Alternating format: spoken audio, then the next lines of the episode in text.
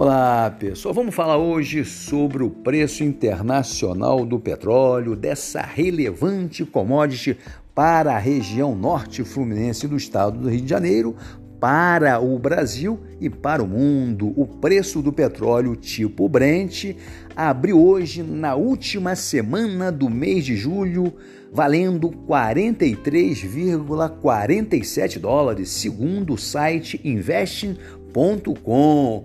É através do preço do Brent que a ANP calcula as participações especiais, os royalties que são depositados nas contas dos municípios e dos estados produtores de petróleo.